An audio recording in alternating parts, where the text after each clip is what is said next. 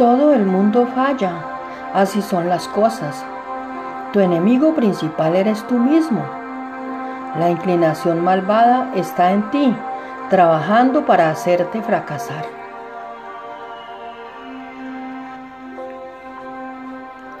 Y es simplemente hacer el trabajo que fue creado para hacer, porque la carne desea lo que es contrario al espíritu y el espíritu desea lo que es contrario a la carne.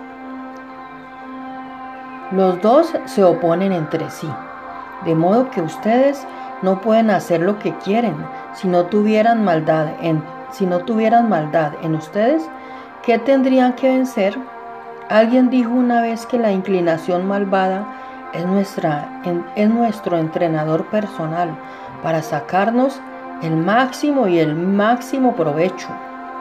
Nos da un desafío que superar y crecer a partir de él. Cuando te arrepientas por completo, superarás el desafío. Es importante entender que cada desafío te está preparando para tu puesto designado en el reino de Dios.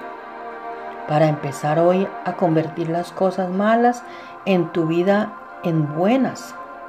Haz una lista, determina cuáles son las cosas esenciales en las que necesitas trabajar. ¿Cuáles son algunos de los malos hábitos en tu vida? Los hábitos no son tu naturaleza, los has aprendido y tienes que romper los malos. Lucha contra ellos, de ser parte de ti, creando nuevos hábitos que son buenos. Un hábito en lo que eres diligente, trabaja en la adquisición de hábitos divinos.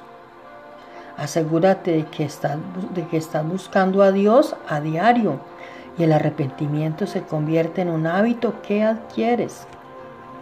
Rectificación requiere esfuerzo.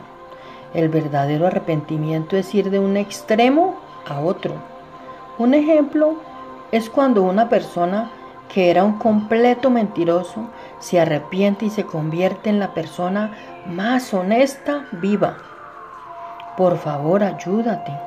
Empieza dando gracias a Dios nuestro Creador, Padre, fuente de luz y amor y misericordia infinita. Di gracias, amado Dios, por todo. Gracias, gracias. Y ama y cuida y respeta todo, desde la naturaleza en adelante. Todo lo creó Dios y el universo es Dios. Él está presente en todo. Haz todo como para ti. Recuerda de lo que siembras, cosechas. Y mantén tiempos de oración y meditación para fortalecer tu relación con Dios y escuchar su voz.